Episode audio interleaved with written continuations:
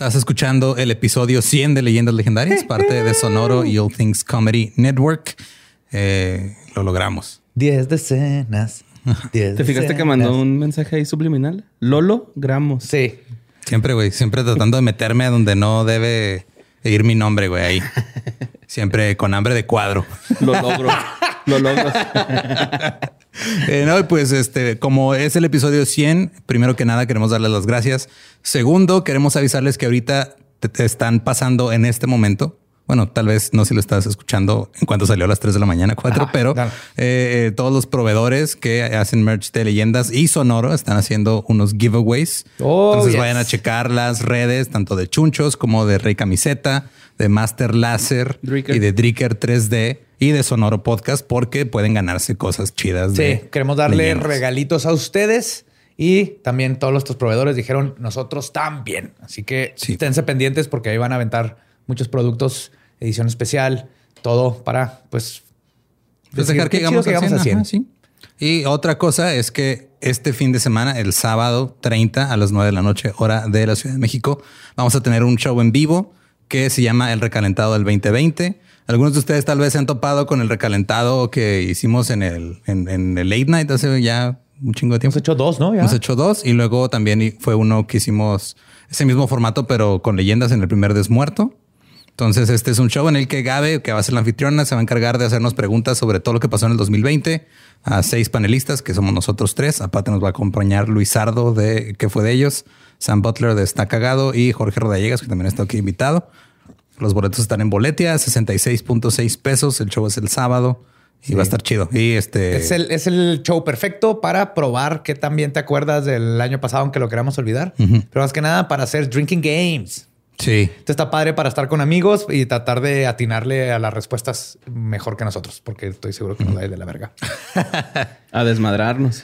Mira, eso Puede, puede que nos vaya bien, puede que nos vaya mal, no sé. Yo, este, yo estoy invicto, güey, en todos los recalentados. Güey, este güey ah, siempre gana, güey, siempre. Una vez gané con Jorge y una vez con este, con Luis. Ay, yo quiero con Lolo, güey.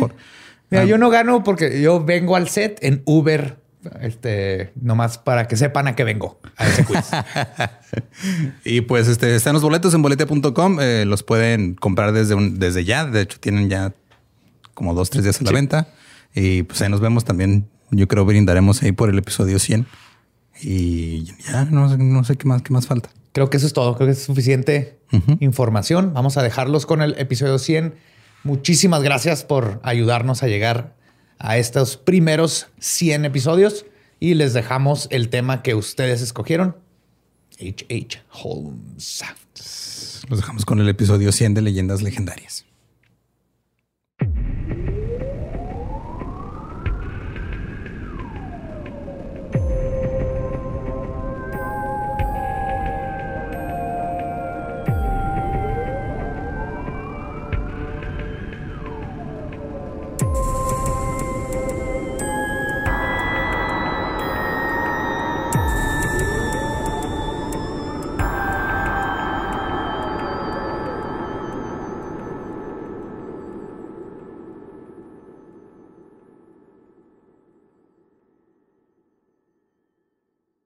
Bienvenidos a Leyendas Legendarias, el podcast en donde después de 100 semanas, casi 200 libros leídos, más de mil páginas de guiones escritas y una cantidad incontable de cervezas tomadas, yo, José Antonio Badía, le sigo contando a Eduardo Espinosa y a Mario Capistrán casos de crimen real, fenómenos paranormales o eventos históricos tan peculiares, notorios y fantásticos que se ganaron el título de Leyendas Legendarias. ¡Yay! Capítulo 100. Capítulo 100. Capítulo 100. Capítulo 100. Capítulo 100. Capítulo 100. Capítulo 100. Capítulo 100. Capítulo 100. Capítulo 100. 100. 100. 100. 100. Oh, yes. Lo logramos. Los primeros 100, porque habíamos planeado varios 100. Sí. Es el primero. O sea, es como empiezas algo. Una vez hicimos un chiste que nos íbamos a terminar matando mutuamente. o no me acuerdo cómo estuvo eso. Y me da mucha tristeza que uno, la gente haya pensado que era en serio y dos, que no se han dado cuenta que este pedo es matarlo a largo plazo, güey. No te voy a matar en el episodio 100 de chingazo. Tú- tú eres- Estás, men- estás menos vivo que en el episodio 1, eso me consta. Exactamente. Ese, ese es el tipo de asesino que serías tú. El- te vas a esperar a que la naturaleza Paciente, haga Soy el un vampiro psíquico, güey. Sí, totalmente. ah, pues sí, como siempre me acompañan a mi diestra, Eduardo Espinosa, y a mi siniestra, Mario López Capistrán. Espero estén contentos, lo logramos, llegamos al 100, pero no lo hicimos solos. Así que quiero decirles que este episodio se lo dedicamos a todos ustedes, las macabrosas y macabrosos, que nos escuchan en la oficina, mientras manejan o mientras disfrutan su día con los amigos. A todos ustedes que permitieron que unos fronterizos cobaltosos entraran a sus vidas cada semana. Y a todos ustedes que convirtieron, y cito, y necrofilia en una frase casera. Gracias por los ya casi dos años de maravillosas, este, de maravillosas cosas en nuestras vidas. Y gracias por convertir este pequeño proyecto hecho con amor y pasión en algo legendario. Hail Satan y salud. Yes. Sí, ese fue el episodio. Nos vemos en el episodio 101. Muchas gracias. Sí, ya nos Los tenemos que. No, y pues este episodio lo escogieron ustedes. Es el. Es este una de las cosas que, que se me hizo padre que ustedes decidieran. Primero la categoría, el género, y después el asesino. Y escogieron a H.H. Holmes. Una sorpresa para nadie. eh, cuál va a ser el tema, excepto para Borre, que no tiene ni puta idea de quién es H.H. Holmes. Triple H. No es el luchador, así me dijeron. No, no es el luchador. ver qué pedo. Pero aún así, ya conocen le- leyendas legendarias y por eso nos escuchan. Eh, prepárense, por más bien que crean eh, que conocen a H.H. Holmes y el caso. Twist. Ok. Ya lo verán. Pues empecemos. Los anales del crimen real lo catalogan como el primer asesino en serie. Es muy diferente los anales del crimen real a los crímenes, ana- crímenes anales reales. Es un pedo, pues, eso es otro bloque de celdas completamente distinto. La importancia de la semántica. ¿No es lo mismo? Ajá. Lo catalogan como el primer asesino en serie conocido de los Estados Unidos. American Horror Story Hotel lo inmortalizó junto a Lady Gaga. Pero la realidad es que el revisionismo histórico de este caso indica más bien que este monstruo era más un ambicioso y mentiroso este, patológico que un asesino en serio. Hoy les voy a contar la historia que ustedes pidieron, el Castillo de la Muerte y su arquitecto H.H. Holmes. Y antes de comenzar, quiero reconocer mi fuente principal, que se llama H.H. Holmes, The True Story of the White City Devil, de Adam Seltzer.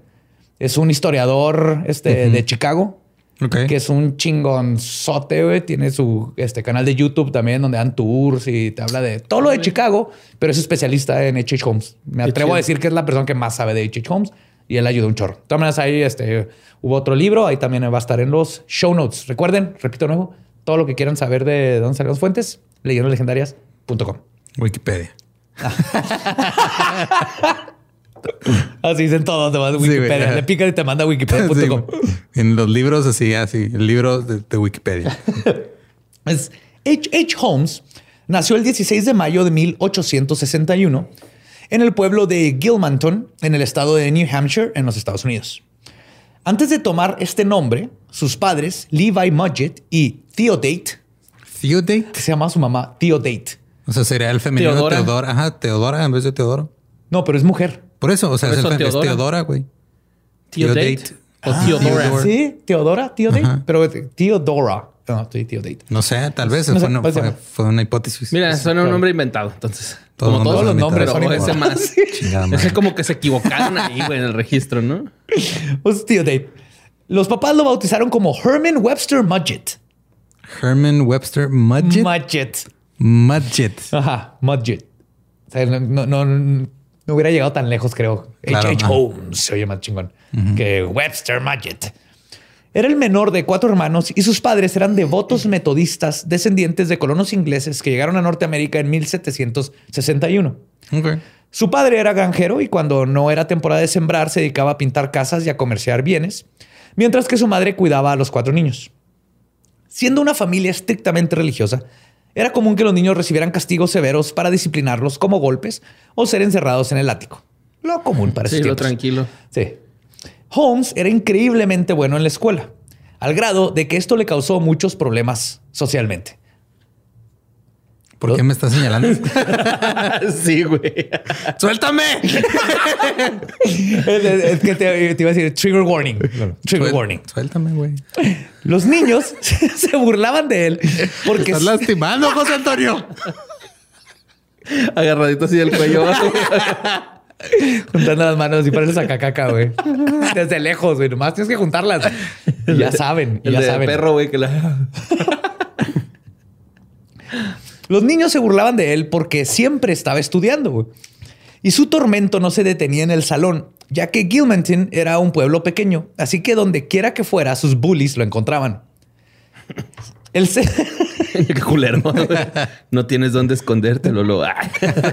Ahora son los cyberbullies, pues no te puedes Esto desconectar. está peor. Pues puedes bloquearlo. What? Pues sí, ¿no? Esa función tiene todas las redes sociales, bloquear a la gente, lo bloqueas. Sí, güey, pero no, no, no termina ahí. En fin. Pero el ser molestado por los demás niños era algo que ocurría diariamente. Pero un incidente en particular marcaría al pequeño nerdo de Holmes para toda su vida. Todavía muerto ya, nerdo, güey. Bueno, no sé si está muerto, pero No. nerdo.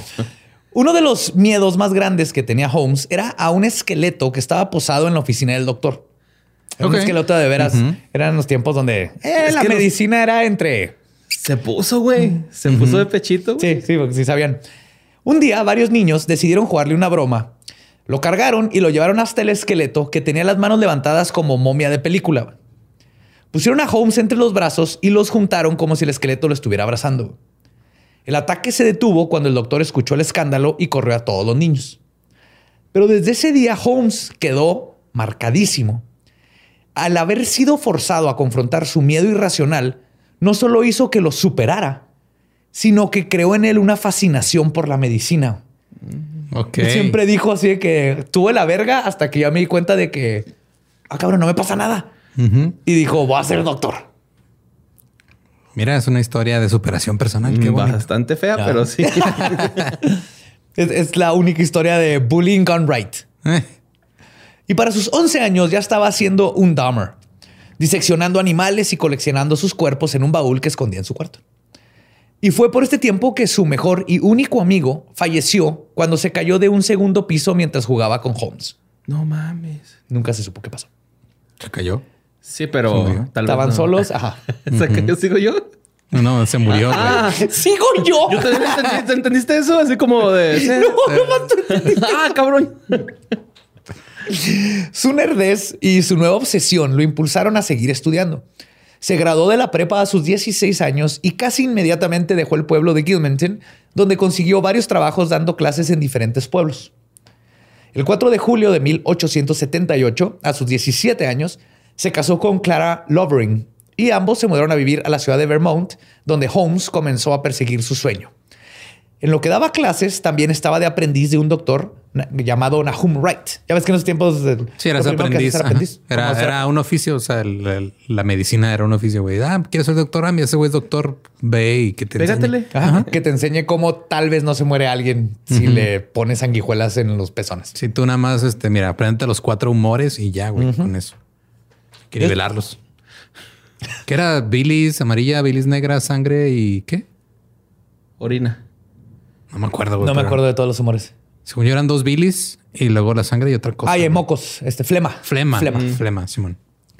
Después de un año decidió que el programa que enseñaban ahí no era de su agrado y aplicó para ser transferido a lo que entonces era una de las universidades con más renombre en los Estados Unidos, la Universidad de Cirujanos de Michigan, conocida como la mejor en disección de cadáveres humanos, donde aprendería a perfeccionar los dos talentos que le servirían en su futuro criminal, la química y la anatomía. Igual que de niño, Holmes se convirtió en un excelente estudiante en la universidad, pero al mismo tiempo esto lo hizo un pésimo esposo que nunca estaba en casa y no tenía dinero. El 3 de febrero de 1880, Sí, tú espérame, mija, es que todavía no entra la beca o con así. ya marqué, ya va a entrar el depósito, tú cálmala, todo va a estar chido. a mí me pasó eso, pero a mí lo que me pasó es que creí que me quedaba un mes Ajá. de beca y no. Entonces yo todavía calculaba un mes más de renta. Y finta. Y finta, fintota. Ya sé lo que sintieron ahorita todos los que... Y luego ya... Fintototota. Ya de ahí empezó este Badía con su show de webcam de... sí, Hola, mi amor, ¿estás haciendo sigilo solo?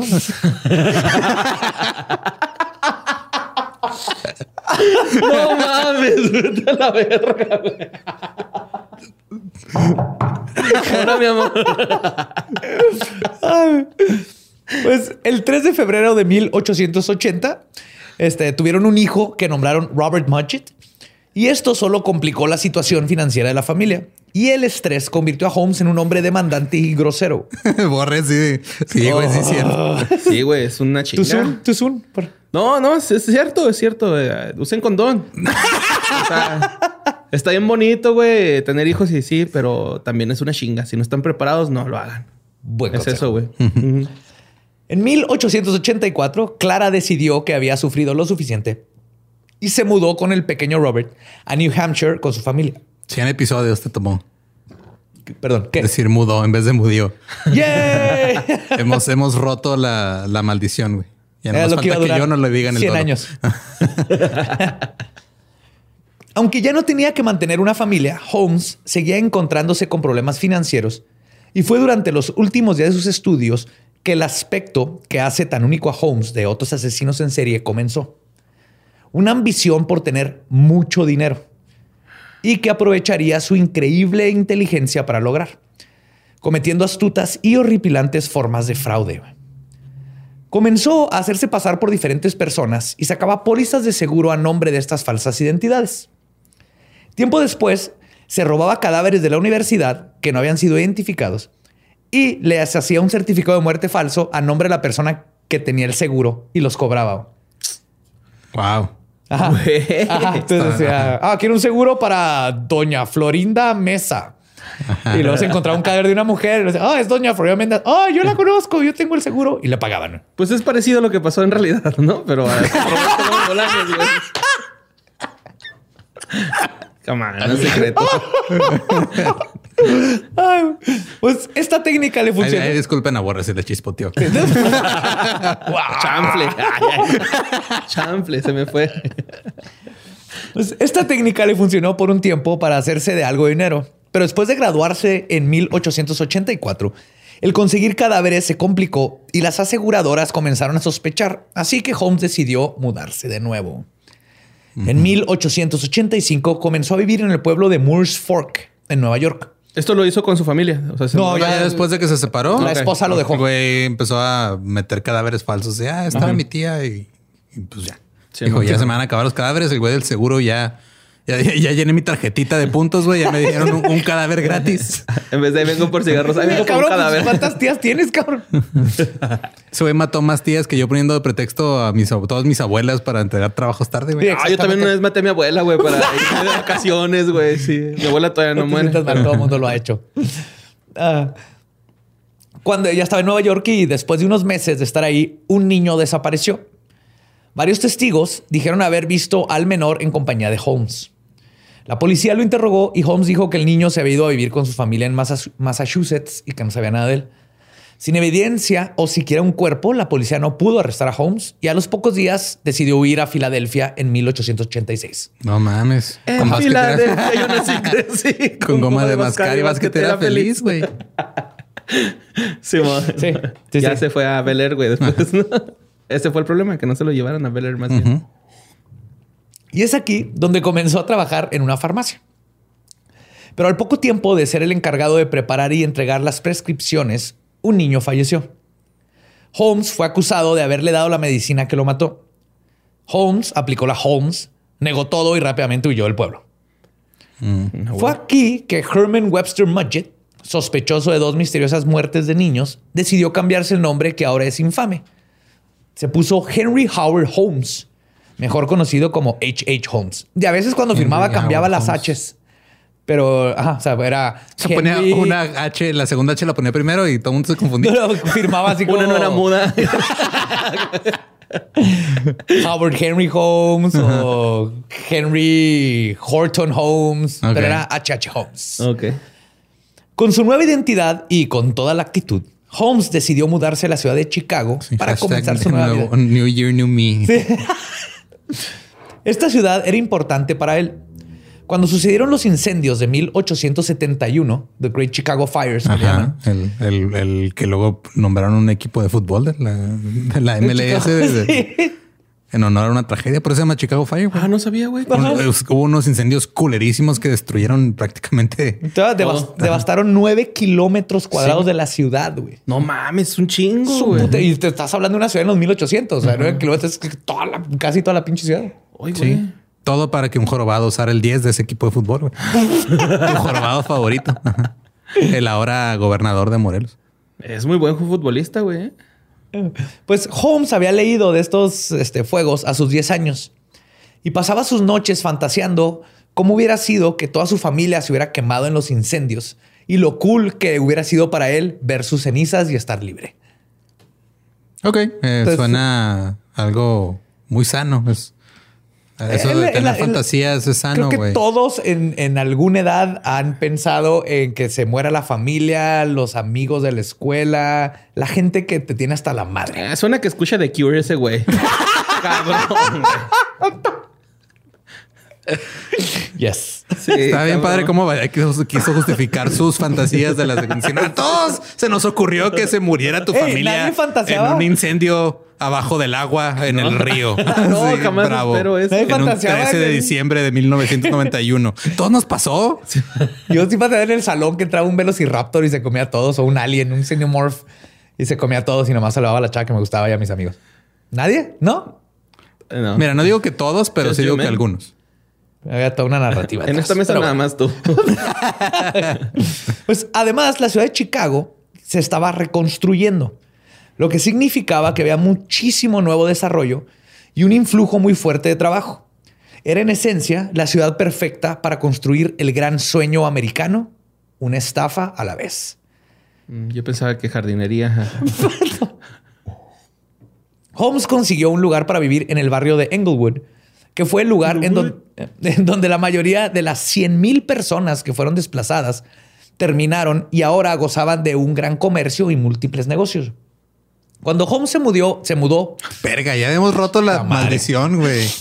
Pero ahora lo noté, en pero ahora lo noté.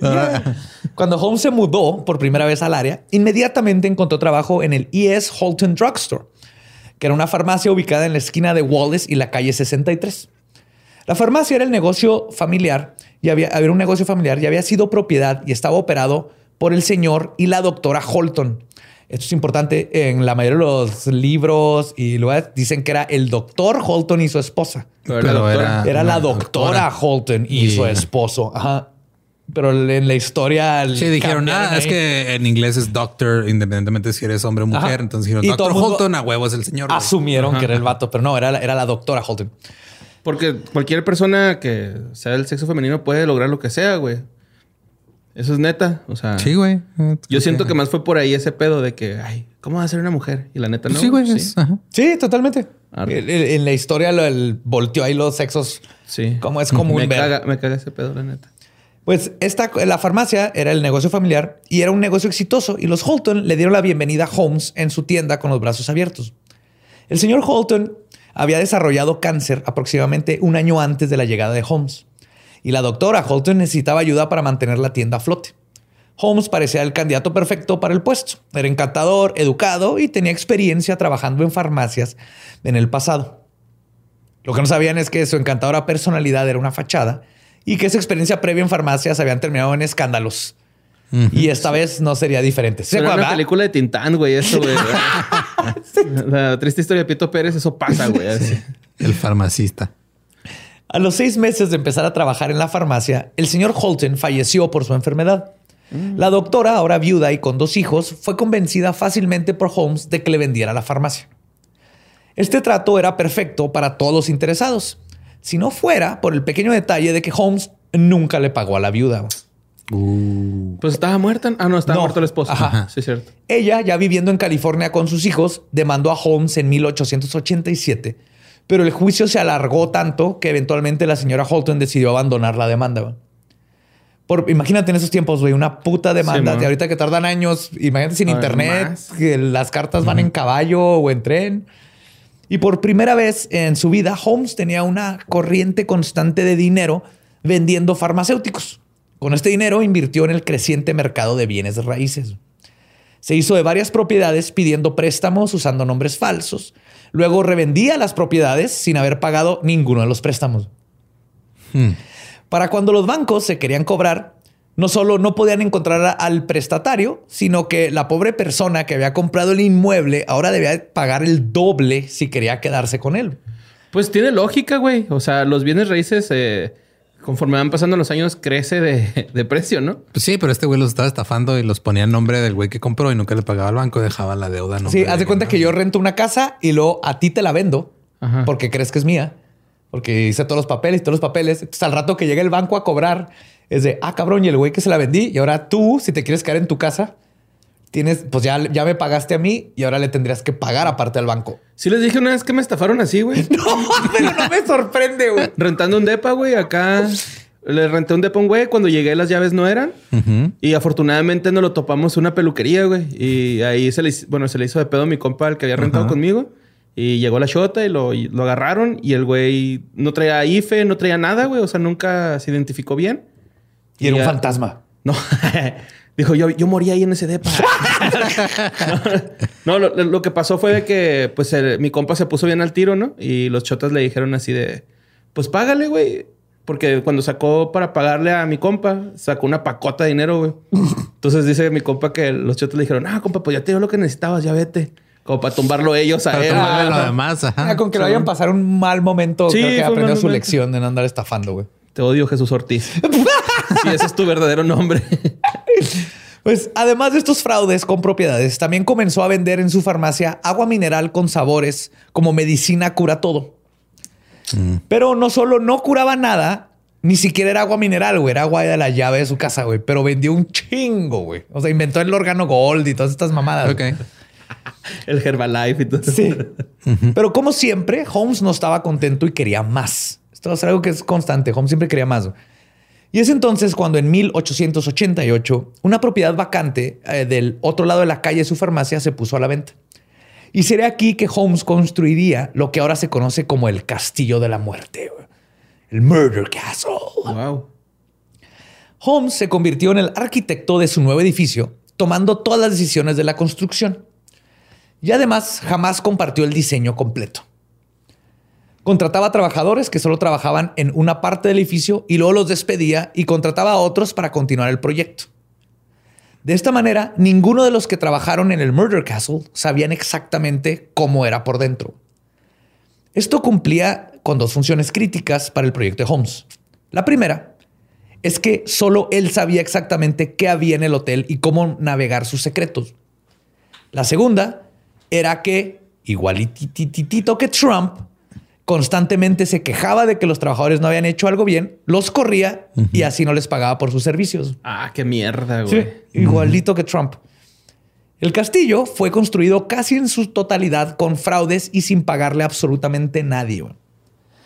Ya concluida la obra, el edificio constaba de tres pisos y un sótano.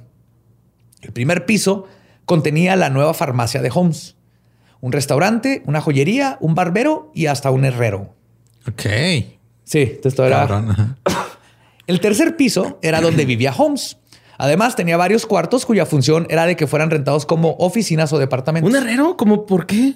Porque era más común en ese tiempo que Acuérdate que todavía en tiempos con, con, caballos y ah, carrozas y tenías que... Simón, Simón, Sí, y no habían plásticos. Era como tener una ferretería, güey. Ahorita sería el equivalente de ahí. Ya, sí. El negocio equivalente más o menos. No, no apreciamos lo hermoso que es que existe el plástico porque antes todo, las menos cosas tenían que ser de fierro y metal. Y te ir con un herrero, güey. No habían tornos y estas cosas. Sí, ¿Sí? Había sobrepoblación de tortugas. y animales marítimos. Marinos, perdón. Ah. Entonces, en el tercer piso vivía Holmes. Y era en el segundo piso donde todo comenzaba a tornarse macabro. Esta planta constaba de pasillos laberínticos con puertas escondidas sin chapa, escaleras que no llegaban a ningún lado todo diseñado para que los huéspedes no pudieran escapar fácilmente una vez que rentaban uno de los 35 cuartos que habían en este segundo piso. Y si lo ves, le dicen el castillo porque estaba grande y con ladrillos, pero es un edificio cuadrado normal de Chicago. Podría ser un motel. Ajá. Sí, nada más es- o no se escucha chido el, el motel asesino. Pues no, güey, es una película de ficheras, güey. Sí, el castillo. Así con tu carretita entras a... Bajas tu garage y ya llega a lo que vas, ¿no? Y le das, le das propiedad que le den de comer a tus caballos para que saliendo. O una yegua a cada caballito, ¿no? También mandan a tus caballos a otro. Sí, Eh, ¿Quieren motelito para caballos? Sí, señor. Que no ves, soy alguien pudiente. Mis caballos también cogen cuando yo cojo. Y era en este piso donde se encontraba el notorio tobogán, que se conectaba directamente al sótano.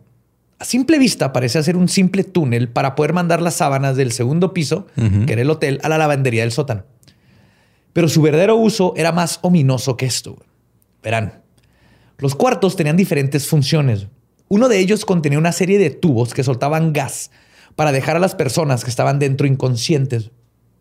Una vez que esto sucedía, su cuerpo podía ser fácilmente puesto en el tobogán para ser trasladado al verdadero piso del terror, el sótano. El sótano fue construido para imitar un calabozo de tortura medieval, con todo y los aparatos de tortura, que incluían un potro. ¿Se acuerdan del potro en donde te Sí, estiran? ajá, te estiran. Simón. Ajá. Los cuerpos de sus víctimas no siempre morían en el segundo piso y si sobrevivían la caída por el tobogán del terror, los esperaba la tortura y luego terminaban en una mesa de disección.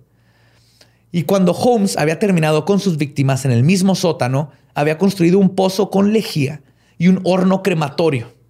La mejor forma de deshacerte de evidencia. güey. Pues la Por- neta, el güey preparado estaba, güey. Este Cabrón. Ese güey era Wiley Etzelbert, güey, en la vida real. Güey. ajá. Tenía trampas por donde sea. Yes. Eh, Creo que la moraleja es no dejen la escuela, chavos. Sí, sí- sí sirve. Este güey Sí. es educadísimo. te- güey, te ayuda a desarrollar el pensamiento crítico. Ajá. Sí, sí. y- y problem solver, ¿no? Resuelves problemas Exacto, a ajá. futuro. güey. Pero todo esto que les conté, este, es, es lo que por lo menos la mayoría de los libros, documentales, podcasts y videos de YouTube que hablan de H.H. Holmes nos han contado por años. Y me incluyo a mí mismo. Esta era la historia que yo conocía de H.H. Holmes. Pero, queridos legendarios, temo decirles que la historia de Holmes, como se conoce, es 90% periodismo amarillista, testimonios de un mentiroso patológico y pésimo trabajo policiaco, y solo como un 10% son verdaderos asesinatos. En realidad no tenía un potro así de tortura. La, la tortura era que te iba a poner a platicar con el potro de Acapulco Shore una hora. No Aguántale la peda peor. a ese güey. Esa es tu tortura. Sin quemar la copé, ¿no? Sin que se den un tiro. Incluso su madre luego testificó que la historia de los huesos en su cuarto y la tortura de animales era ridícula, aclarando que su pequeño Herman Webster adoraba a los animales, especialmente a su perro, güey. Tuvo un perro de toda la vida de niño que amaba, güey. ¿Qué digo? También eso podría ser la mamá diciendo, no, mi angelito no podría haber hecho eso. Ah, no, claro. Pero ahorita vamos a ver que, Que el sí. güey probablemente sí tenía su perrito y lo quiso, güey. Ok. Pero no se preocupen. Digo, Holmes- también el güey de Catepec quería un chingo a sus perros. Ah, sí, sí, claro. Eh, es uno de esos casos. Pero me refiero a que no, no tenía huesos de animales en un baúl abajo de su cama. Al principio sí. O sea, es algo que ahora estamos, estamos de acuerdo que ahora es algo que ya no tienes en común con Holmes. Pero no se preocupen, Holmes sí era un asesino. Solo que era menos Jigsaw, el malo de las películas de Saw, y más el mago de Oz. Si el mago de Oz fuera mujeriego y hubiera matado a Dorothy. ok. ¿Ok? Era más eh, vato de ilusiones y, y- y cosas que Farolero, la gente... Farolero totote. Conocemos con lo más, este, como lo más emblemático, comencemos, perdón, con el Murder Castle. Es verdad que tenía un segundo piso lleno de laberintos, puertas invisibles y cuartos escondidos. ¿Cómo, Pero- cómo es eso de puertas invisibles? No? O sea, es como si esta, de ajá, pizza, ajá. como si esta madre la Ah, empujaras y se abriera. Ya, ya, ya, ya. Sí, o sea, Órale. el- habían cuartos donde estaba el tapa- papel tapiz, le, le empujabas. El librero, y ¿no? se abría- o libreros Ajá, y sí, cosas así. ya, ya. Ajá. Muy Scooby-Doo. todo el. Totalmente. Pero la razón de esto es menos ominoso y más tranza. Uno de los fraudes de Holmes que Holmes hacía constantemente era rentar bicicletas, muebles y otros artículos y no regresarlos. O comprarlos a crédito y luego para que le- se los lo, lo- lo revendía. Sí, si no hay pedo. Eso, pinche Liverpool de mierda. Sí, No hay pedo, a los siete años te borran del buró de crédito, güey. No hay pedo. siete años nomás. Planea para aguantar siete años. Y entonces luego, que luego cuando lo que hacía es que hacía estas cosas y tenía un chingo de... No era como que compraba algo que ya sabía que iba a vender. O sea, se, se llenaba de cosas que luego iba vendiendo poco a poco. Claro, no puedes vender todo en chinga, güey. Es, el- te- así es como te atrapan. Para cuando llegaran a cobrarle y todo eso, los escondía dentro de estos cuartos secretos. Yo creí que cuando dijiste que era un pedo de fraude, creí que iba a ser más por un pedo de este fraude eh, fiscal. No era... Porque, o sea, la- la- los impuestos sobre la propiedad cambian un chingo dependiendo de este cuántos cuartos tienes, el uso que le das y todo eso. no sé si en estos tiempos eh, entraban esas Ok, reglas aún. Creí que pero por no, le- no, no, no. Era, era así de nomás tenía un cuarto donde las bicicletas que se robó se, se Porque es, es, es muy común, eh, pasa mucho en Estados Unidos, que por ejemplo, o sea, si tú quieres, si tienes una casa y quieres convertir tu garage en una habitación, eh, te Suben los impuestos Suben los impuestos porque ya tienes una habitación más en la que puedes habitar. Entonces hay gente, güey, que deja su, la- la- como la cochera, como si fuera cochera. para que no se note. Para que no se note que, ajá, y, y a menos de que vaya un inspector, que es muy raro que vaya un inspector a tu casa, a menos de que alguien te denuncie, pues no te pueden hacer nada, güey, porque no saben que hay ahí. Y cuando te preguntan que por qué este está tu carro De estacionado hecho, pues afuera, es co- como los que tienen licencia de construcción, ¿no? Los que pueden hacer ese tipo de trámites, algo así. no sé exactamente, Pues pero están trucos de fraude en leyendas sí, legendarias. es, o sea, te- si te preguntan, pues es que no metes tu carro en la cochera, es que lo tengo lleno de equipo de gimnasio que no uso, güey, perdón. Ajá. Entonces un cuarto. Pero en realidad es un cuarto. Y aparte necesitan una orden, ¿no? Para llegar a entrar a tu cuarto y, Sí, no pueden entrar nomás así a la brava. Y ya pues lo desacondicionas, ¿no? Quitas tus pósters de Britney Spears y ya. Pero no, aquí Holmes era más para esconder. Creo que todavía no existían esos, esos impuestos. Pero, por ejemplo, perdón, el, el único hombre de negocios que se sabe que le rentó una oficina dijo que vio cuartos repletos de muebles que en días estaban vacíos y luego llenos de artículos nuevos. Entonces Holmes iba a, muebles troncoso, este, rentaba salas enteras, las escondía ahí. Cuando llegan a cobrarles, yo no las tengo, búsquenlas y luego las revendía, güey. ¿En cuál puerta está, cuate? en el tobogán del terror, el potro o esta puerta invisible. No la Escoge tiene ahí. una. Y toma tu dubalín de avellana con vainilla. Ah, otro ejemplo fue cuando Holmes compró una caja fuerte gigante para su hotel. La compró a crédito, la instaló y luego construyó cuartos y paredes alrededor. Cuando la compañía de cajas de seguridad no recibió los pagos, fueron con Holmes para intentar recuperarla y decidieron que era más barato perderla que lo que les iba a salir tumbar las paredes para sacarla. no mames. Entonces Holmes le güey. dijo, ah, sí, ya no les voy a pagar. Pues ahí está, llévensela. Y dijeron, hijo de tu puta madre, ok. bien jugado, cabrón. Sacándole vueltas a lo legal, bien cabrón. Sí. Aunado a esto. Respeto un poco eso hasta cierto punto. Sí, güey. Sí, Ajá. sí, sí, se está chingando a compañías grandes y así, pero estaban Está medio surero, Sí, pero está- Estamos, o sea, ah, exacto, está mal, pero respeto el proceso creativo alrededor. Porque si, y De lo aparte, que si fuera al revés, no habría piedad, güey. ¿Estás Claro, de acuerdo? ajá, o sea, claro. por parte de ellos no habría piedad. No. Entonces, No, no. De todas maneras, vamos a terminar viendo que si era un hombre culero, pero en estas cosas. No, sí o sea, no estoy diciendo que esté bien lo que hizo, está mal, nada más respeto respetas, el- el- la, la manera en la que llegó a la esas intelectualidad conclusiones, de güey, él. Pues, Era, era ingenioso. Ajá. y aunado a este piso, se encontraban los terroríficos cuartos que la prensa apodó el cuarto de la asfixia y el cuarto de la horca. The hanging room, donde colgaba, güey. Uno los colgaba y en otros asfixiaban Ajá, con gases. con ¿no? gases. El cuarto de la asfixia era un cuarto con tuberías regulares de gas mal instaladas que no terminaron de conectar, güey. Y el cuarto de la horca fue un cuarto donde encontraron un pedazo de soga tirada en el piso. Ok. Eso es todo, güey. De ahí se convirtió en lo que ahora nos imaginamos como que era. El famoso sótano de tortura medieval era un sótano como cualquier otro. El incinerador era una caldera como la de cualquier edificio. El pozo lejía era un bache en el piso lleno de aceite y suciedad. Y no había ni una sola máquina de tortura ahí abajo. güey. Eso lo inventaron después. Y queda de más decir que el tobogán del terror no era más que un tobogán de lavandería, que irónicamente tampoco se usó este, para esto porque no habían lavadoras en el sótano.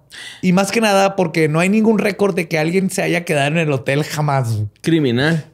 No lavaba las sábanas de su hotel, güey. Pues no tenía hotel, güey. Todos los cuartos estaban hechos para esconder cosas robadas. güey. Sí, es el güey en sí. en- No hospedaba a nadie, güey. Era su bodega. Ajá.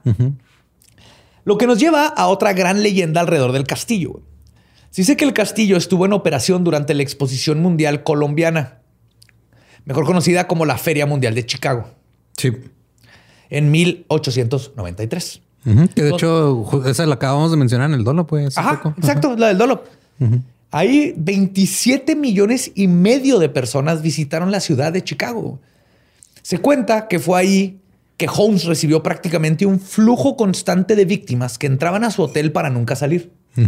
Y como en estos tiempos mucha gente se quedaba a vivir en Chicago porque estaba en crecimiento, o simplemente no había forma de seguir la pista, no había celulares ni nada de esto, el número de víctimas se calcula que pudo llegar a las 200, 300 o miles, porque siempre estaba llegando gente y no hay forma de rastrearlas.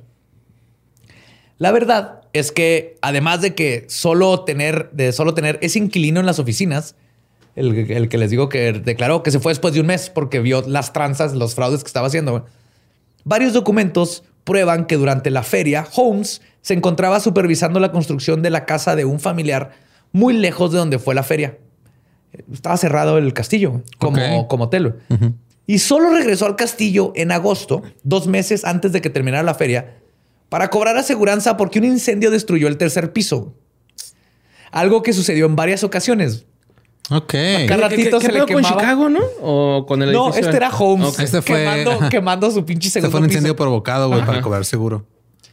Sí. Y obviamente después del incendio el hotel tampoco recibió huéspedes. Entonces también no es cierto que durante la feria eh, la gente se, eh, se quedaba en el hotel de Holmes.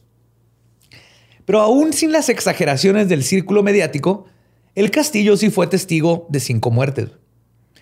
Las dos primeras víctimas fueron Julia Connor y su hija Pearl, de seis años. Ella trabajaba en la caja registradora de la joyería, mientras que su esposo Ned Connor hacía. Perdón. Las, las joyas. Ah, Era joyero. era el joyero. Julia y Holmes comenzaron un amorío. Cuando Ned se enteró, la abandonó junto con su hija Pearl. Ah. Deja qué culpa tiene. No, no, o sea, ¿Qué? se fue con la mamá, ¿no? Digo, con el papá, la niña. No, no, no. No, no, abandonó a las dos el güey. Dijo, la ah, mamá y ya la hija. mierda. Ajá. Y alrededor de Navidad de 1891, Julia y Pearl desaparecieron. El conserje del hotel, Pat Quinlan, otro hombre, y Holmes fueron vistos acarreando algo sobre una carretilla la noche del último día que Julia fue vista. Holmes luego declararía en su juicio que la muerte de Julia había sido un accidente cuando le intentó aplicar un aborto. Algunas fuentes apuntan que Julia se embarazó de Holmes y que el procedimiento lo hizo porque un bebé sería imposible de esconder de su esposa Murda Bellcamp, con quien había contraído matrimonio en 1887 y que dio a luz a su hija de Holmes, Lucy, el 4 de julio de 1889. Pero pues O sea, nomás, nomás hubiera construido un cuarto alrededor del bebé, güey, cuando llegaran. no, pues llévatelo. Entonces, este güey tiene su primera esposa que lo dejó, ajá. se volvió a casar sin divorciarse con Murda y luego tuvo un amorío que tuvo un bebé y la, ella y el, el, este, desaparecieron.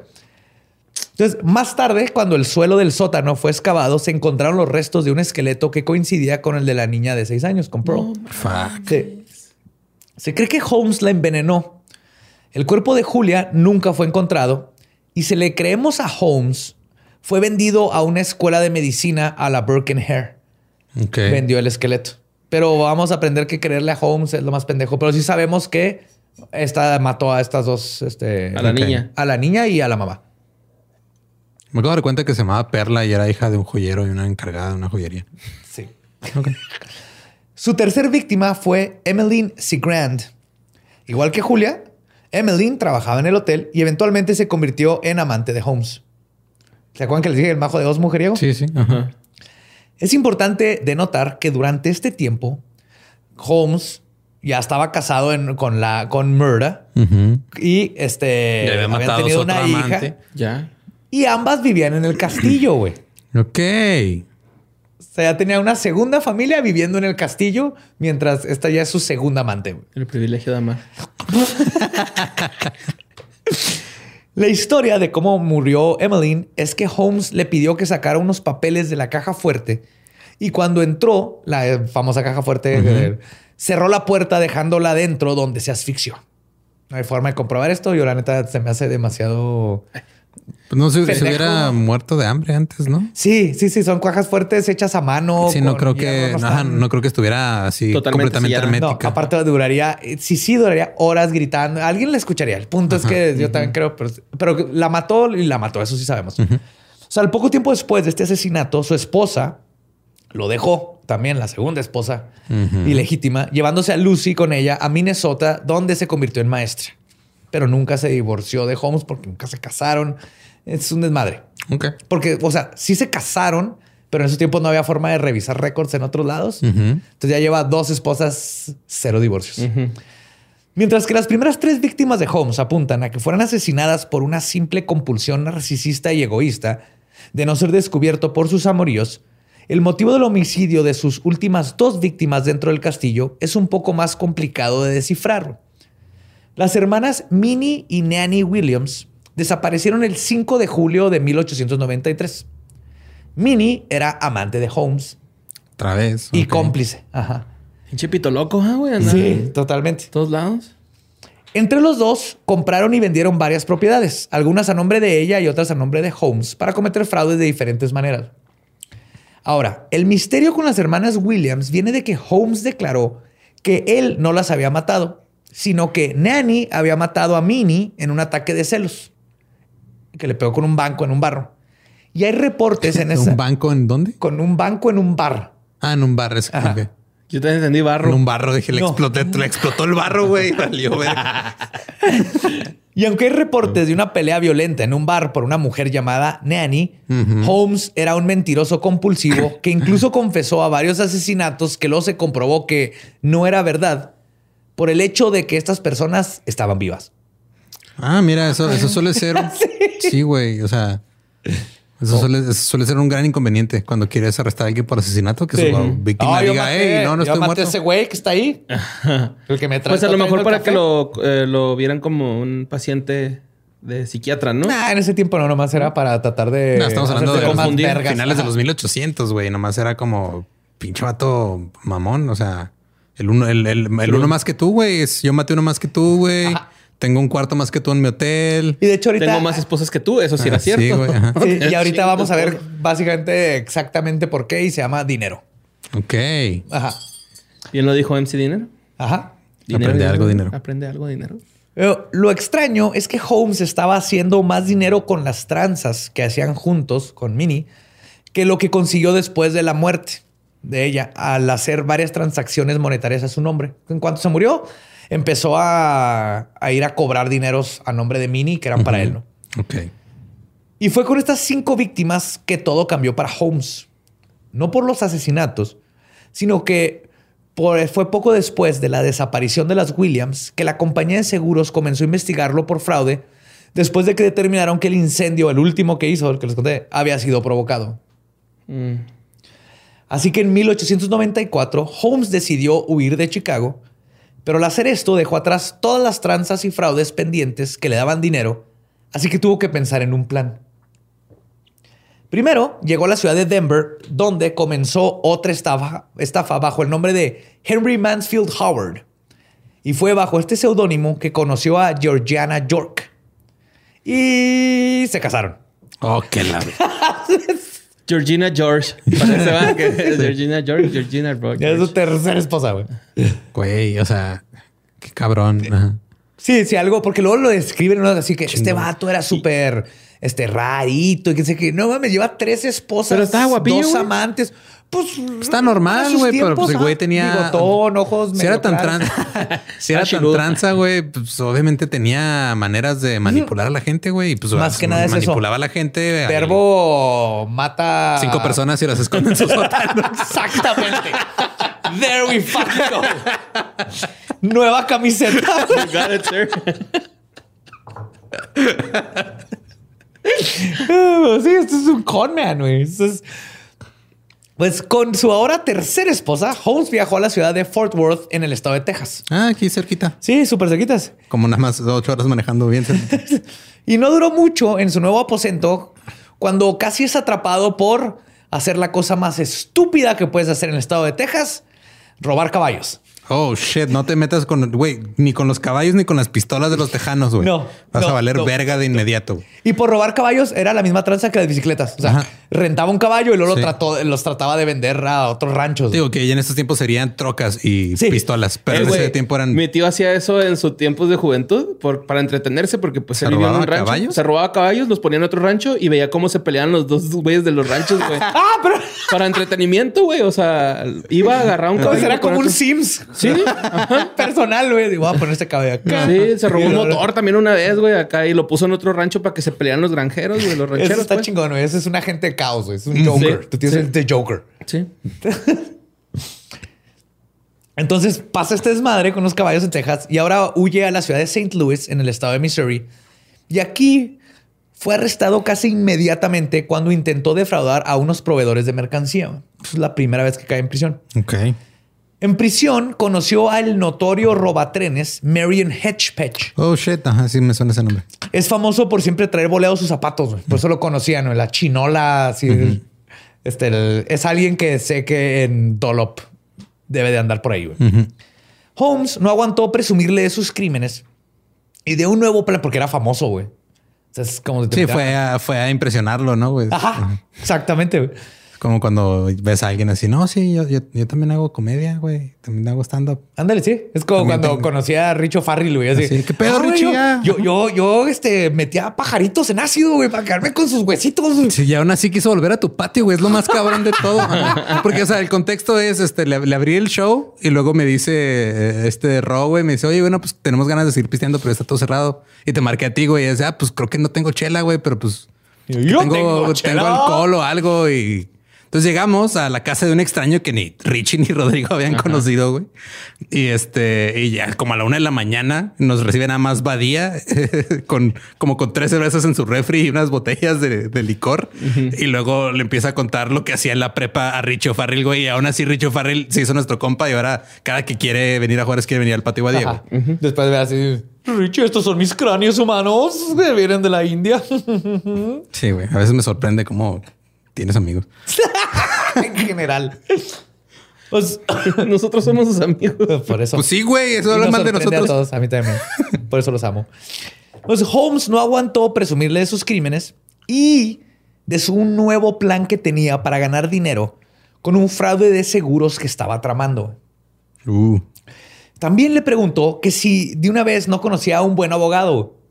Claro, eso es, ajá, porque necesitas un abogado criminal. un abogado como criminal. Saul Goodman. Sí, exactamente, güey. sí, a huevo.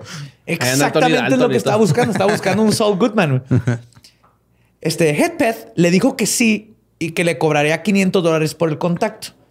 Holmes le dijo, ya está, Simón, pum, pum, pum.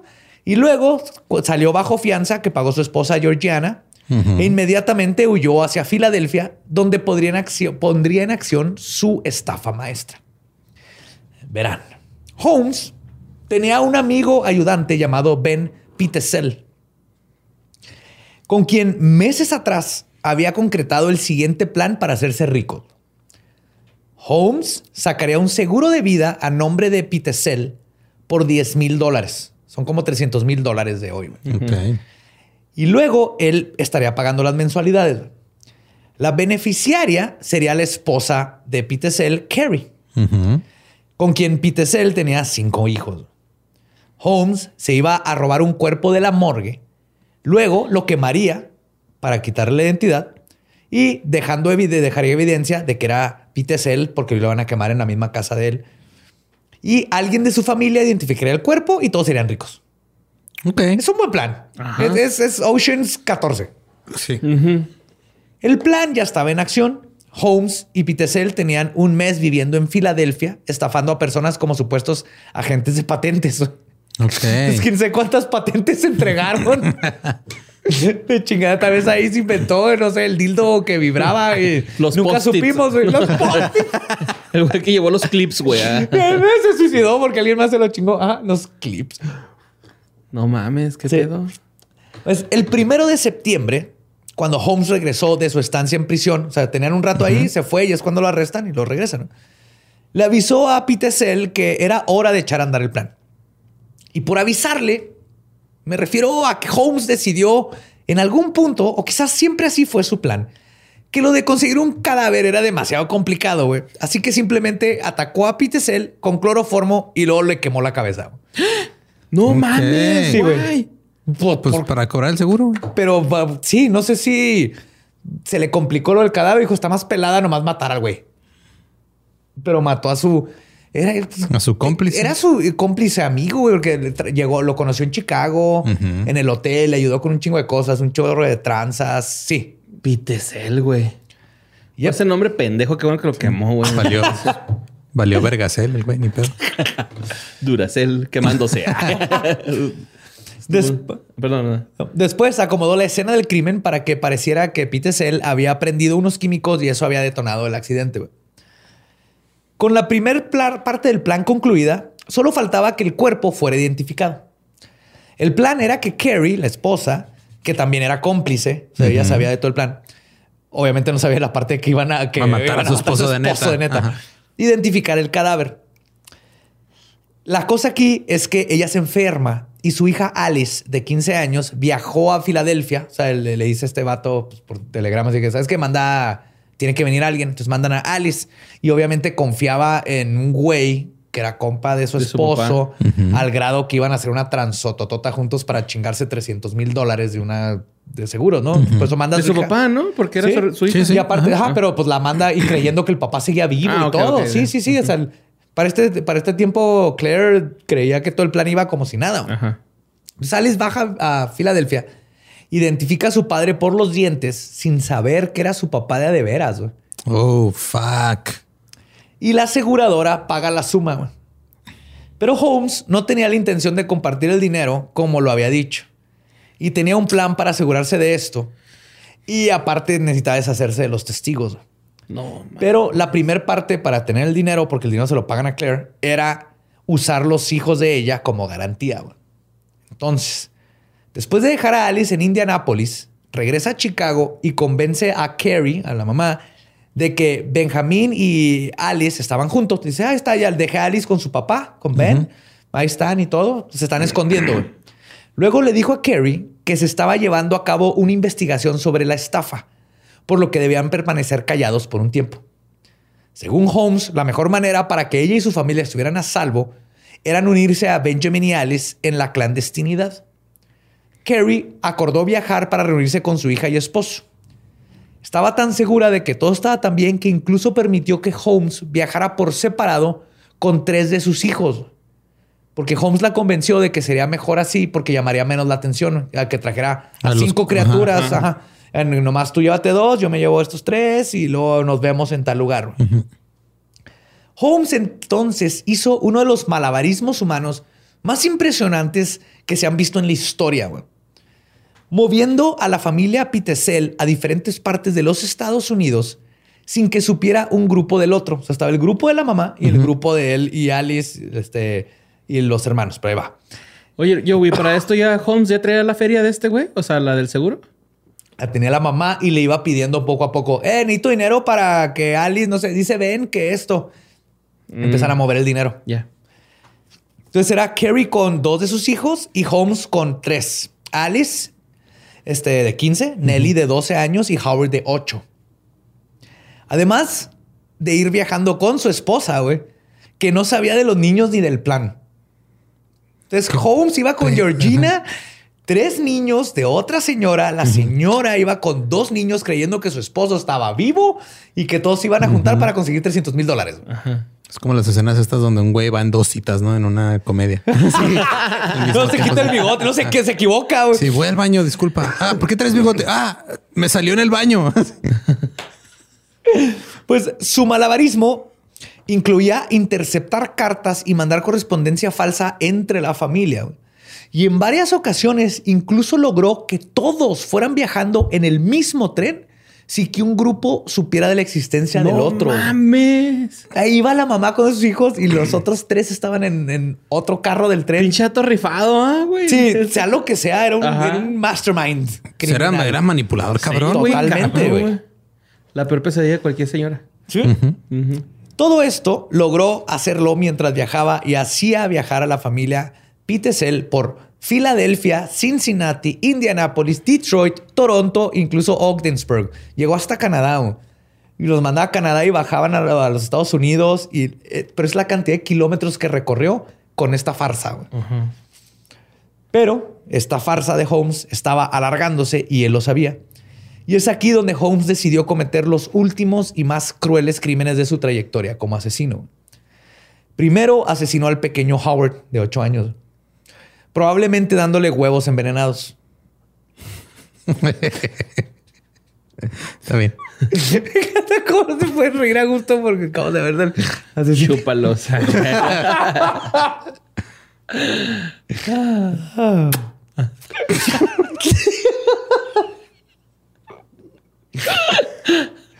Pedazos de su cráneo y dientes fueron encontrados en la chimenea del horno de una casa que Holmes estuvo rentando. Después mató a las hermanas Alice y Nellie. Sus cuerpos fueron encontrados desnudos y enterrados en el sótano de otra propiedad donde se hospedaron. No se sabe cómo las mató. Holmes declaró que lo hizo encerrándolos en un baúl donde metió gas. Pero eso no tiene sentido porque la casa donde las encontraron, para empezar, no había gas, no había instalación de gas. Ok. Entonces no se sabe cómo las mató. Nomás que las estaban muertas ahí. Estaban desnudas, no mames.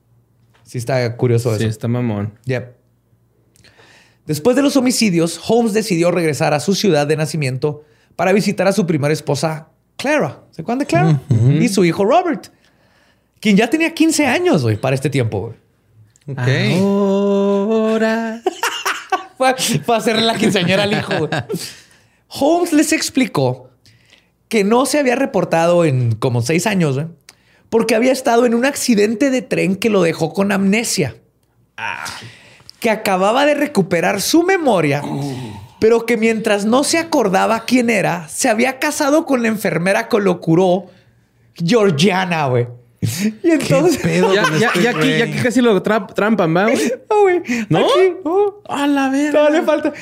¿Cómo? Puta madre. A veces pienso que tal vez él está viendo qué tan lejos puedo llegar mis mamadas. Pinche trama de Telemundo. Es como el pinche Eugenio de revés de mierda, güey, que se casó una vez con un elenco de, de actores, güey, para no casarse realmente. ¿What? Sí, ¿no? Eso pasó con Eugenio Derbez, según No tengo ni puta idea de qué estás hablando. Sí. ¿Cómo te casas con un elenco? Fíjate, esto es lo que, según yo, lo que sé. ¿ah? Era, era, una serie, güey. Era la familia Peluche, güey. No, no, era en serio. Carna, no, güey. Este güey se casó con alguien, güey, pero, o sea, contrató al padre, contrató a los invitados, contrató un chingo de gente y se casó así, güey. Acá no, ay, me, casé y, y la, la, persona con la que se casó pensaba que estaba casada con él y no era cierto, güey. Porque todos eran actores, algo así, güey. Pero eso era de punk, ¿no? No, güey, es neta, güey. Es un pedo que pasó real. Nomás que pues ahorita todos estamos bien contentos con la familia Peluche, ¿no? es una la gente de, de, peluche. La gente que trabajamos en tele... Digo, ay, no es cierto. La gente que trabaja en Televisa dice eso, güey. Uh. pues quién sabe. Pues él llegó... creepypasta de Derbez. Chance, chance, sí, güey. No sé, no sé. O sea, yo estoy hablando hacia el... Ok. De lo que... Él llegó con la historia Escuché una peda, ¿no? Así. Pinche mamona del mundo para explicar por qué es un padre ausente, por qué tiene un amante y lo peor es que se la creyeron. Los Mudgett, la familia Mudgett lo recibieron con los brazos abiertos y le creyeron todas sus mentiras. Ah, güey. Parecería que Holmes iba a salir con la suya de nuevo. Pero lo que él no sabía es que cuando su compa de celda, Hedgepeth, se enteró del asesinato de Pitesel, supo que Holmes no le iba a pagar sus 500 dólares. Y se emputó. Oh, shit. Porque Holmes se fue y agarró a este abogado que le ayudó a transear con el seguro y a lo que fuera, ¿no? Ah, con su Saul Goodman. Y no le dio su, parte. Y no le dio su parte a Hedgepatch. Él, que seguía en la cárcel, güey, le contó todo lo que había dicho en confidencia al alguacil, quien reportó todo con la compañía aseguradora Fidelity Mutual. Su investigador W.E. Gary, junto con los famosos Pinkertons. Uh, si saben que son los Pinkertons, ¿verdad? Los de, los de Red Dead. Los de Red Dead. los Pinkertons eran, eh, fueron como el primer, este, o sea, como grupo oficial de investigadores, Algo así, cazar recompensas. Era como el gobierno empezó a formar Estados Unidos. Ajá. También un álbum de Wizard. También es un álbum. Se llama Pinkerton. Pero pues fueron los Pinkertons, güey, los que dieron con Holmes y lo capturaron en la ciudad de Boston. Hey, bastan. I'm from Boston. I'm from Boston. Boston.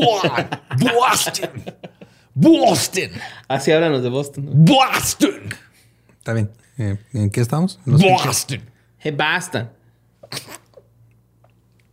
Y cuando Holmes es encontrado por los Pink- Pinkertons, Pinkertons, Pinkertons. Pinkertons, Pinkertons, Pinkerton. Pinkertons. Quitado la pena, confesó, dijo, Simón, cometí fraude. Pero dijo, yo no maté a nadie, era el cuerpo de alguien más. güey. O sea, Era alguien ya muerto. güey. Sí. Para nada se sospechaba que ya venían detrás de todo un desmadre. güey. Cuando le preguntaron sobre los niños que sabían que estaban a su cuidado, Holmes les dijo que estaban al cuidado de una niñera de nombre Minnie Williams. Que ya estaba muerta. Ajá. Ajá. Desnuda y con su hermana. No, no, No, Minnie Minnie- Williams era una de las dos hermanas, la, de- su, ajá.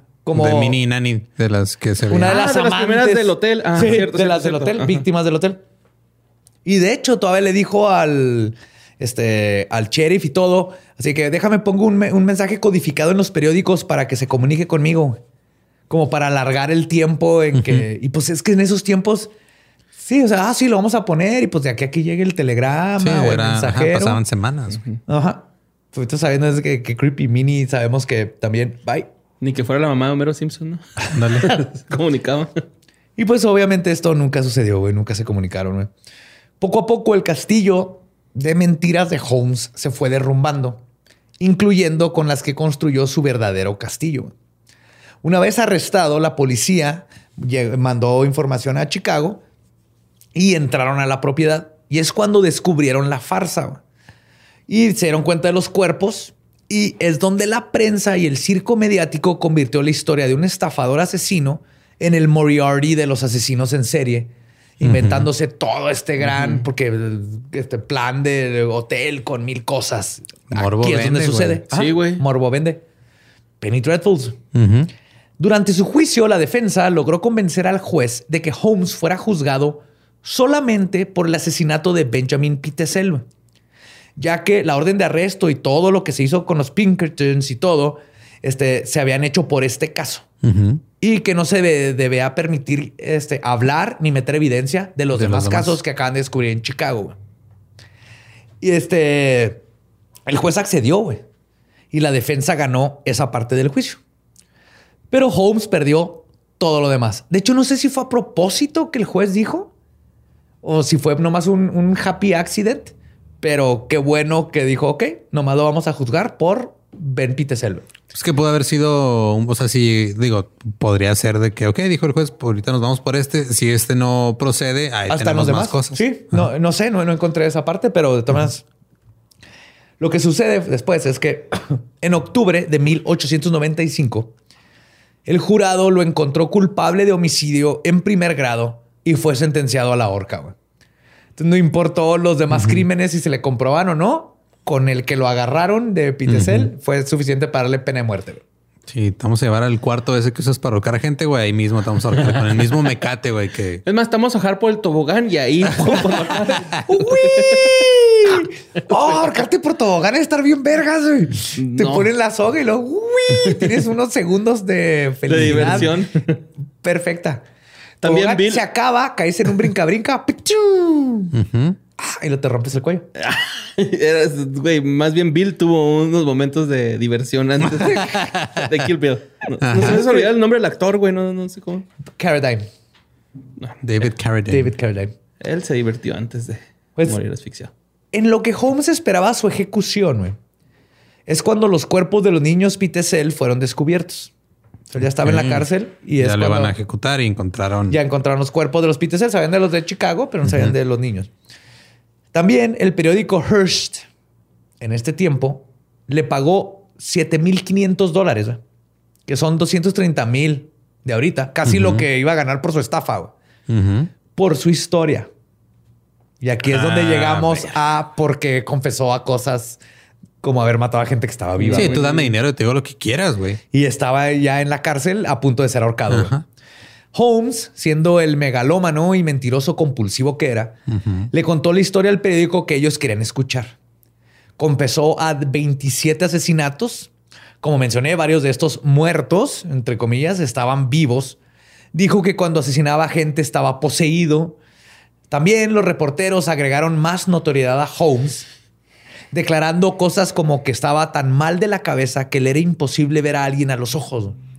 Estás diciendo que la imparcialidad periodística depende de vender o no periódicos, lo cual implica que puedan alterar historias para llenar sus bolsillos, porque el capitalismo es el único sistema económico que funciona en este momento. Y nosotros enaltecimos a Ted Bundy, ¿te acuerdas? Verga, sí es cierto. ¡Pum! Y esto es algo que mencionan mucho de que Holmes estaba así, que no te podía ni siquiera ver a los ojos y todo. Pero. Ay, eso chance sí es neta, ¿no? Sí, güey, porque Holmes desde niño sufría de estrabismo, güey. En otras palabras, Ah, estaba se visco. está virolo. Verga, güey, estaba, güey, desde niño estaba bien pinche visco, güey, y por eso. O sea, desde niño era un, era un, era el uber nerd. Ajá. Era el nerd de nerds, súper estudioso. Sí, no tenía Dice un mi hermana que no va a venir a tu hotel porque pues estás bien pinche visco. Gracias, gordo. Sabía que no me ibas a fallar. bueno, mira, con todo el respeto que se merece, pero a lo mejor si ese güey hubiera hecho estando, pues usaría lentes, ¿no? En el escenario, güey. Entonces, Pues la, la prensa en Chicago se encargó de llenar el vacío del misterioso hotel con, pase- con pasadizos laberínticos, cientos de cuerpos y máquinas de tortura. Incluso inventaron la frase ahora histórica de Holmes, y cito, nací con el demonio dentro de mí. Algo que nunca dijo, güey. Dijo algo parecido, no, para nada tenía la palabra demonio, luego lo cambiaron y así se llevaron. Incluso cuando abrieron el hotel, entraron como 100 personas. Se metieron de gente nomás curiosa, güey. Sí, se a ver enteró qué a ver qué pedo. Y movieron cosas y destruyeron y se llevaron madres. Y cada quien contó su historia de lo que vio allá adentro. Sí, sí, Y no se mames, ya checaron, mito, ya checaron ese cuarto, güey, ahí entre la base de la cama y el colchón, güey. Verga. Hay una niña. güey. y en el otro cuarto tiene la pinche maquinita de Street Fighter 2, güey. un ping pong. y el ping pong. MTV Cribs, güey, ¿no? Bienvenidos a MTV. Cribs. Soy H.H. Holmes. Yo les enseño mi castillo, castillo de la muerte. sótano. Aquí es donde la magia sucede. Ahí las opero, le saco los órganos, ahí tengo tres cuerpos enterrados. Chécate este refri, güey. Puede conseguir, puede mantener 100 cuerpos fríos. Y mira, cuando me- no lo he pa- terminado de pagar, pero si lo quieren sacar, tiene- le construí dos pilares de concreto a un lado. Sáquenlo de aquí, culeros. ¡Uh! Güey, ahorita me quedé tripeando con eso. Yo, nomás por hacer la malía, hubiera destruido la caja y luego la sacaba así en, pez- en pedazos, güey. Está muy cabrón destruir una caja fuerte, güey. Ese es, el punto de la caja punto fuerte. de- O sea, no, es, no es la caja, no es la caja mediana o débil, güey. Esta era una caja fuerte, güey. Ay, pero la huevo se puede desarmar, ¿no? Pues no al grado de que la compañía decidió que era más caro desarmarla. que, no, pero y Así más, un mueble en mi casa, güey, que... más en esos tiempos las cajas fuertes y todavía, eh, por ejemplo, el- lo- son dos partes. güey. Es el cuerpo Ajá. y la y puerta. la puerta. Ajá. Desarmarla es cortar acero del, y es y en una caja fuerte tamaño puerta. güey. Así un mueble, en un mueble en mi, cla- en mi casa, güey, que lo puse, llegó el carpintero, me dijo, güey, voy a poner aquí unas moldes, pero ya no va a haber forma de que saques tu mueble a menos de que lo rompas. Sí, está bien, no hay pedo. Ponlo. Y ya. ¿Y ahí se pues, quedó? Pues ahí está todavía, güey. Ya tiene ahí como 15 años. ¿Y lo vas a tener que dejar? Sí, me Ah. gustó mucho ese mueble. Hazle el amor antes de que lo dejes. Ah, ahí va, ahí va a estar, güey, por mucho, un chingo de tiempo. Pues además de todo lo que les conté, el incompetente departamento de policía decidió achacarle todos los asesinatos sin resolver para poder irse a pistear temprano. güey. Entonces, que, ah, se mataron una mujer acá, un güey por allá, desaparecieron tres niños, dijeron, ah, todos estaban en el hotel y desaparecieron. Resuelto. Fue H.H. Holmes. güey. El método PGR le dicen, ¿no? Y fue subiendo la cuenta. Pitín, pitín. Tranquilo, borré esos ojos. Este comentario sí, sí- sí es Échale ese comentario. irresponsabilidad de Badía por dejarlo lo de ese comentario, güey, neta. Y responsabilidad es la de las autoridades que no hacen ni verga. Mía que. Eso es cierto, Yo nomás yo estoy también- hablando, güey. Yo también hablo con Lolo irresponsable. Siente fuerte, estamos protegidos aquí en nuestra mesa. Chingada su madre PGR. Yo no, llegué cierto, tan no. lejos. No, no es cierto. un día, un día. No, no te retractes, es peor, güey. Es peor si te retractas, güey. Es Lo que más odia la PGR, las retracciones de. No me retracto, de pero culpabilidad, tampoco estoy orgulloso de ese comentario. Les cagan, güey. No, tienen un güey que dice yo maté a todas estas personas y no cuando se retractan les va mal. No te retractes. Te van a retractarte, guacán, por la nariz, pendejo. No, Mientras no me den toques en los huevos, en la otra nariz la aguanto. Pero bueno, es así con estas técnicas del PGR, de la PGR que Borre nos acaba de explicar cómo funciona. Que en poco tiempo la leyenda de H.H. Holmes, el diablo de la ciudad blanca, The Devil of the White City, el primer asesino en serie conocido de los Estados Unidos, el homicida de 300 personas o tal vez 10 mil, y su castillo de las pesadillas se convirtió en una verdad que todavía se repite hasta el día de hoy. Es una leyenda urbana, güey. O Es sea, totalmente. sí, es un asesino, sí fue un estafador, pero era un narcisista. Ajá. Por excelencia se lo Güey, era un vato que quería llegar a la riqueza, güey, de cualquier forma. Exacto. O sea, no hay otra, otra cosa, güey. Sí. El vato quería feria y de cualquier forma lo iba a lograr. Y Y no lo iba a detener el matar a alguien. mira, eso nos enseñaron en Whiplash y él lo logró, ¿no?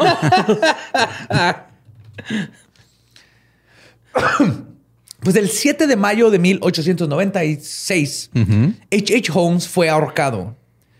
Unas fuentes indican que su cuello no se rompió cuando cayó y que tardó cinco minutos en morir asfixiado.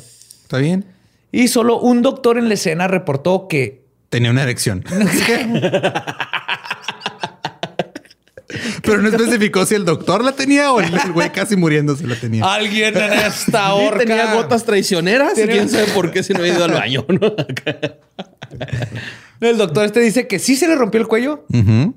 Pero que de todas maneras su cuerpo se retorció por cinco minutos. Ok. Entonces, la, la única confusión es entre. Y el doctor era H.H. Holmes. Se escapó, güey. es el twist que decía Badía al principio. ¿eh? No, sin mamar, dijiste eso. Hay toda una teoría del- en varias fuentes De que no se de que Holmes le pagó y que Alguien- ahorcaron a alguien más. Al último momento lo cambiaron. No, mames. totalmente falso, güey. Sí, sí lo mataron. Y ahorita vamos a ver porque o sea, sí, no, sí se ahorcaron, güey. sí Ok. lo ahorcaron. Antes de su muerte, Holmes pidió un último deseo. Que su ataúd fuera encapsulado en cemento porque temía que doctores quisieran examinar su cerebro. Por lo que hizo. Qué mamón. Y lo hicieron. Lo enterraron y lo llenaron de, de concreto. Pero qué ¿Tiene mamón. lógica? O sea, no, no tiene lo que mamón, güey. Sí. pero- Siendo Los- un hombre los de la científicos, ciencia, ajá, doctor, sí. que lo último... Vamos a examinar el, el cerebro más pendejo del mundo. Pues no, está ahí encapsulado en cemento. O sea, ¿Eh? Pero ahí no termina la notoriedad de H.H. Holmes. ah, cabrón. Sé que gran parte de los macabrosos y macabrosas están pensando en este momento, Sabía que ibas a mencionar esto. Creo que sé a dónde vas. pero Badía, que no Holmes era Jack the Ripper. Ah, ah. Sí, Borre. Jack the Ripper era H.H. Holmes. ¿Sí? Nah, qué putas, güey. Mira, ahorita un chorro de gente está así de. mm. Porque dicen, oigan, yo leí que coincide con los tiempos y el modus operandi. Los dos eran doctores. No hay récords de Holmes en Chicago en 1888 Pues durante no, los porque el güey no vivía en Chicago. Y él, regresando a los Estados Unidos, o sea, Jack explicaría por qué Jack dejó de matar. Todo coincide. Simón, eran doctores, mataban. Pero, a pesar de que ya vimos que era más estafador que cualquier otra cosa, pues mis queridos Sherlocks de, sillón, temo decirles que esto también es falso y se puede comprobar. Entonces, Jack the Ripper sí era asesino en serie bien, güey. Sí, sí, no sí. mamadas, güey. ¿no? Señor asesino en serie. Sí, mon. Este güey era un pendejo, güey. Pero les puedo comprobar que es imposible que Holmes y Jack sean la misma persona. Para empezar, no existe ningún récord de que Holmes viajó a Europa en toda su vida. güey. Nunca lo mencionó tampoco. Lo que más- hubiera estado mamando bien cabrón así, güey. Acabo de ir a Europa, güey. Aparte, no mames. claro. Toda la gente que maté allá, güey. Neta me pasé de verga, güey. Güey, Y lo- en un callejón de Francia, el, eh, uy, el mejor café que he comido, he probado, güey. Neta, güey. Te lo sí, juro, güey. está así, a media cuadra me encontré una tipa y la asesiné a puñaladas y luego fui a comprar con Gucci. O sea, Mon Sheshu. Ya, ya me lo imagino, güey. No. sería insoportable eh, hablando de Europa. Nunca fue, güey.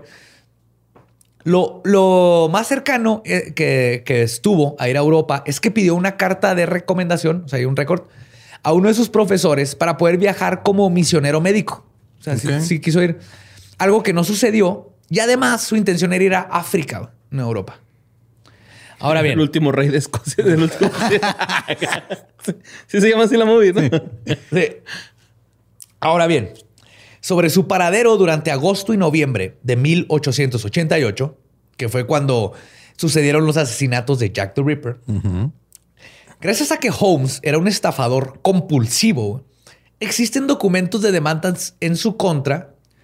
Y solo en Chicago, el historiador, historiador Adam Seltzer, eh, con el libro que me basé, lo hizo otro estudio, encontró nada más en Chicago 60 demandas en su contra, nomás en el en 1888. güey. O sea, ese güey no, no puede estar matando en, en Inglaterra mientras está robándose bicis en Exactamente, Chicago. güey.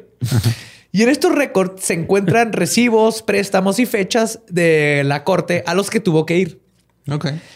También se sabe que el 9 de octubre, esto creo que era lo más obvio de todo, güey. El 9 de octubre de 1888, Holmes se registra para votar y luego puso el castillo como su domicilio actual, aunque no votó en noviembre. Pero en este mismo tiempo, su hija Lucy nace el 4 de julio de 1888. Ahorita les dije. Si cuentas nueve meses atrás, güey, podemos estar seguros que por octubre de 1888, cuando sucedieron los asesinatos de Annie Chapman, Elizabeth Stride y Catherine Eddowes, tres de las cinco víctimas canónicas de Jack, Holmes estaba haciendo llorar al cíclope chino por matar a la rata palos. ¿Correcto? Sí. Estaba haciendo un bebé. Qué rara forma de decir que está haciendo un bebé, pero sí. Eso es así le dicen los chavos ahora, güey. Hacer llorar al chico, chicople. El cíclope. Cíclope chino. Puta El madre. cíclope chino. Cíclope. Ciclo, cico, cíclope. Pues sabemos que en octubre estaba con la esposa teniendo sexo porque nació su hija. Luego, en noviembre, que fue cuando Jack cometió su último asesinato canónico y eh, tal vez el más famoso, el de Mary Jane Kelly, que fue el 9. Holmes estaba siendo demandado por Simon Wakesell, que le vendió medicinas para su farmacia, Joseph Kimball, que le vendió ventanas, y por la compañía Etna Iron and Steel, la compañía que construyó el castillo de la muerte, toda la parte metálica por lo menos. Y finalmente, y esta es una opinión personal, pero conociendo la verdadera historia de Holmes, su modus operandi y el de Jack son completamente diferentes. Y en mi opinión, Holmes ni siquiera era un asesino en serio. No, era un asesino de oportunidad. O Sí, sea, era, ajá, güey. El vato no, no, no hace nada por, por un placer o por Era nada, por güey. quitarse un obstáculo. Ajá, era eso totalmente, güey. Exacto. Él mataba. Iba a decir como la PGR, pero ya dijimos.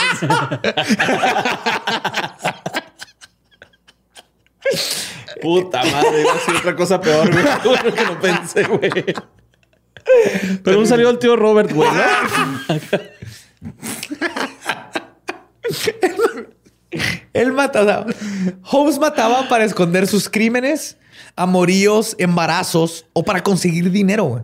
O sea, todos los asesinatos que cometió le ofrecieron algún tipo de beneficio. güey. No mataba por matar. Por más cruel que fue, por ejemplo, Sí, con tenía, los niños, o sea, no mataba por matar. güey. No tenía objetivos Como, un de asesino en asesino serie, que su necesidad es matar. Él era. Tengo que deshacerme de estos Su niños necesidad era de este pedo. es- esto me estorba, güey. Tengo que quitarlo de aquí. para poder seguir con mi Eh, estilo de, de vida. hecho, ahorita que estamos en este tema, güey, eh, creo que hablamos algo de Colombia.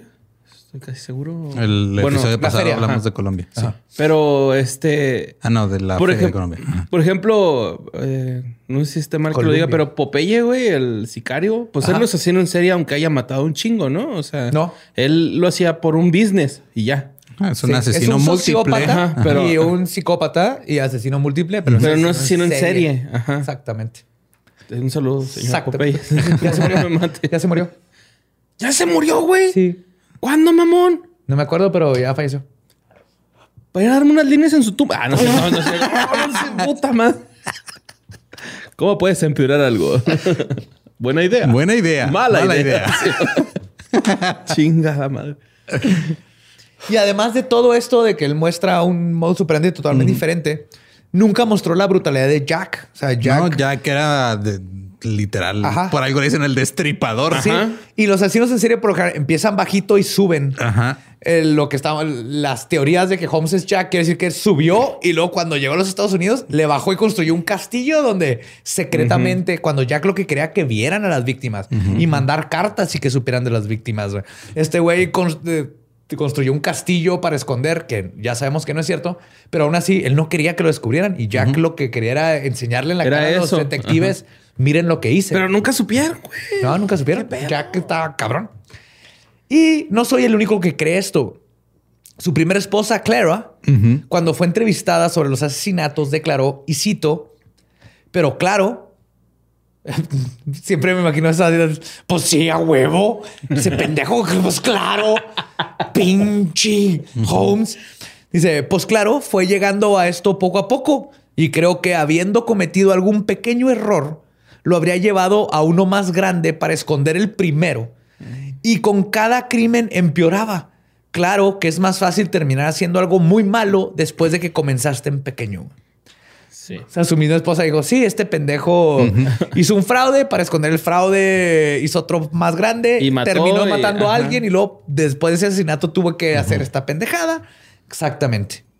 Incluso el inspector Fitzpatrick, a cargo del caso de Holmes en su momento, cuando todo se lo estaban achacando a Holmes, comentó sobre el asesinato de Mary Cron, que fue una mujer que asesinaron brutalmente en 1893 en Chicago el tiempo de Holmes, y cuyo homicidio se comenzó a teorizar que habría sido perpetuado por Holmes. El inspector Fitzpatrick comentó, y cito, el asesinato de la señora Crone fue perpetuado de una manera tan cruda que Holmes no pudo haber tenido nada que ver con él. Holmes era un criminal científico y nunca pensaría en robar a una persona o atacarla a sangre fría. Es tan ridícula la premisa que de una vez deberían de conectarlo con los asesinatos de Jack the Ripper en Londres. Mm. Era cuando estaban pasando. Ajá, por eso la, gente lo conecta. Eso lo dice. Y, lo cabrón es que 133 años después, la gente parece que no entendió el sarcasmo. Y esa fue la historia de H.H. Holmes y su castillo de la muerte. Pues este. O su hotel del fraude. Su hotel del fraude. Pues mira, yo tengo un copa que su papá es abogado y a la verga, güey, ¿no? O sea, ha cometido más fraudes que este, güey. Y ahora es pastor, entonces va a cometer más fraudes. Madre. Pero sí, claro, sí, Holmes. Está bien padre la historia legendaria y, el mito y todo esto que se creó alrededor para, para que American Horror Story lo agarre de historia. Sí, pero, viendo alrededor es de... No, no, no era un asesino en serie, era un, era, un asesino. Era un, culero. Era, un culero. Era un narcisista que, la, que no lo iba a detener la vida de alguien más para llegar a donde tenía que llegar. Y pues, no sé, eh, muchas gracias por 100 episodios. 100 episodios. ¿Lo logramos? Yo no tengo 100. Tú como Ajá, pero, empieza el bonito, güey. Va, hay que ve contando de cuántos llevas, porque tú no tienes que decir cuándo llegas a tus 100. Para mí son 100 ahorita ya, güey. Yes. Porque tú has estado aquí desde antes de que existiera la legendaria. ya son 100. Sorry, güey. Ya son 100. Te amamos, Borre. Y más que nada, amamos a todos ustedes. Muchísimas gracias por ayudarnos a llegar al episodio 100.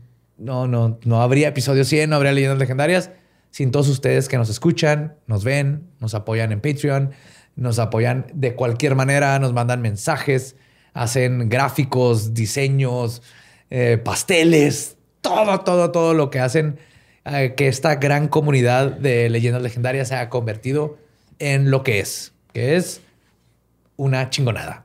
Gracias a ustedes. Sí. Está bien bonito. Este, son los primeros 100 de muchos. Entonces aquí seguiremos. Nos vemos y nos escuchamos la próxima semana. Nos pueden encontrar en todos lados como arroba leyendas podcast. Yo soy ningún Eduardo. Yo soy Mario López Capi. Y yo soy Elba Diablo. Nuestro podcast número 100 ha terminado. Debemos irnos a pistear. Esto es Orden de Belzebub. Los amo macabrosos y macabrosas. Lolo, baja esa arma.